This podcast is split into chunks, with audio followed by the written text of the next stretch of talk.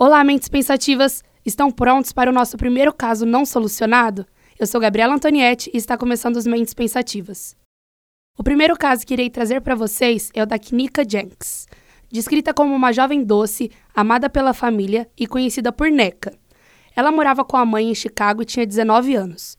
A jovem acumulava dois empregos de meio período e seu sonho era estudar enfermagem. Era sábado, dia 8 de setembro de 2017, Neca e as amigas saíram para uma festa por volta das 11h30 da noite. Ela utilizou o carro da mãe para dirigir até o local e, segundo as amigas, elas levaram consigo uma caixinha de som, conhaque e algumas garrafas de energético. Lembrando que a idade permitida para ingerir bebida alcoólica nos Estados Unidos é a partir dos 21 anos. Esta festa aconteceria no hotel chamado Plaza Chicago e seria para comemorar o aniversário de uma amiga do grupo. As garotas chegaram na festa por volta de 1h13 daquela madrugada. Logo depois, a 1h36, a aniversariante faz uma live no Facebook mostrando o local e conversando com as pessoas. Não esqueça dessa informação que será muito importante para o nosso caso. Por volta das 3 da manhã, Kinika e os amigos decidem ir embora da festa. Eles estão caminhando em um corredor próximo a um elevador quando percebem que Neca estava sem o celular e sem as chaves do carro. Neste momento, eles deixam ela sozinha no corredor enquanto retornam à festa para buscar seus pertences. Eles demoram cerca de 15 minutos para voltar, mas quando chegam, ela não está mais lá. Os amigos ficam preocupados e começam a procurar por ela em corredores e escadas próximas. Sem obter sucesso, eles decidem às quatro da manhã ligar para a mãe de Kinika, Teresa Martim. Na ligação, os jovens perguntam se a filha foi para casa e ela responde que não, então, imediatamente conta o ocorrido e a mãe entra em desespero. Os amigos pegam o carro de Teresa, que estava no hotel, e dirigem até a casa dela, pegando ela e retornando para o hotel por volta das 5 da manhã.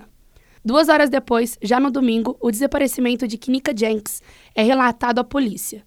Os policiais não deram muita importância e pediram para que a mãe voltasse para casa e aguardasse o retorno espontâneo da vítima, o que é muito comum nos Estados Unidos pelo fato de muitos jovens fugirem de casa.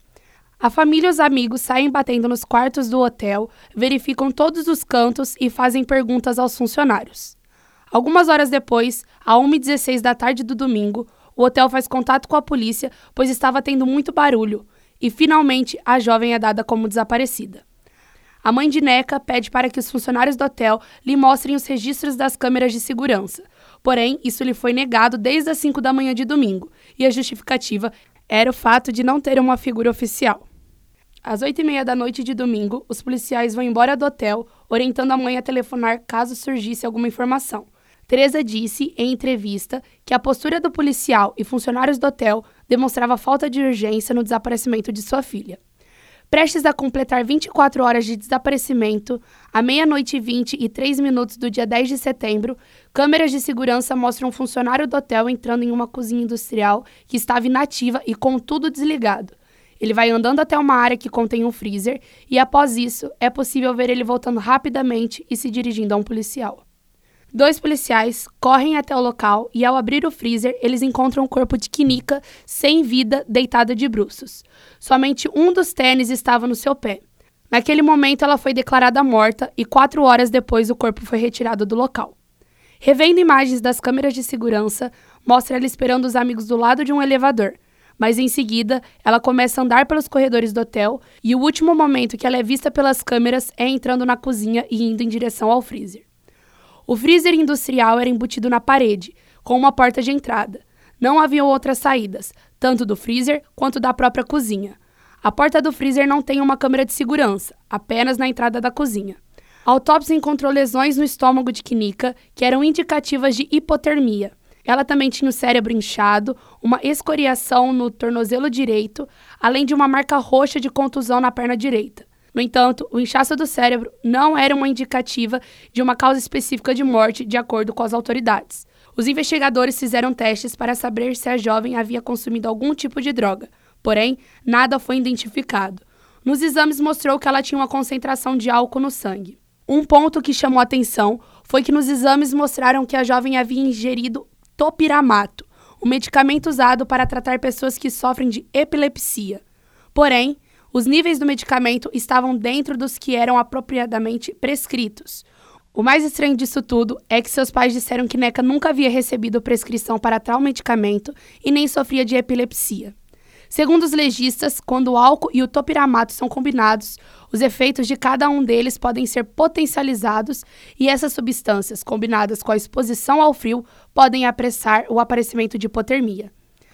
Agora eu vou trazer alguns fatos bem interessantes presentes neste caso. Lembra que eu falei lá no início sobre a live feita por uma das suas amigas no Facebook? Pois bem, em certo momento é possível ouvir uma mulher gritando e chorando por ajuda na festa, mas a perícia não pode concluir com precisão o que se ouve no vídeo. Outro fato que temos que considerar é que a porta do freezer seria muito pesada para uma jovem alcoolizada conseguir abrir sozinha, além de que a cozinha estava inativa e sem funcionar. Como é e por que é que ele era o único freezer que estava ligado? Depois de investigar a lista de hóspedes, a polícia notou que as duas pessoas que realizaram a festa usaram documentos e cartões de crédito falsos, porém encerraram o caso para evitar mais especulações a respeito. O funeral da jovem durou cerca de duas horas e meia, reunindo mais de mil pessoas e várias delas usavam camisetas que diziam Justiça por Quinica. Até hoje, quatro anos após a morte de Quinica, sua mãe e familiares pedem acesso à câmera do congelador, porém não é disponibilizado. Para alguns, o motivo da morte de Kinika permanece sem solução e apresentam diversas teorias do que pode ter ocorrido. A garota teve uma morte acidental ou algum de seus amigos estava envolvido? Qual a sua visão sobre esse caso? Bem, mentes pensativas, esse foi o nosso programa de hoje. Gostou? Colocou sua mente para pensar? Então continue nos acompanhando e compartilhe.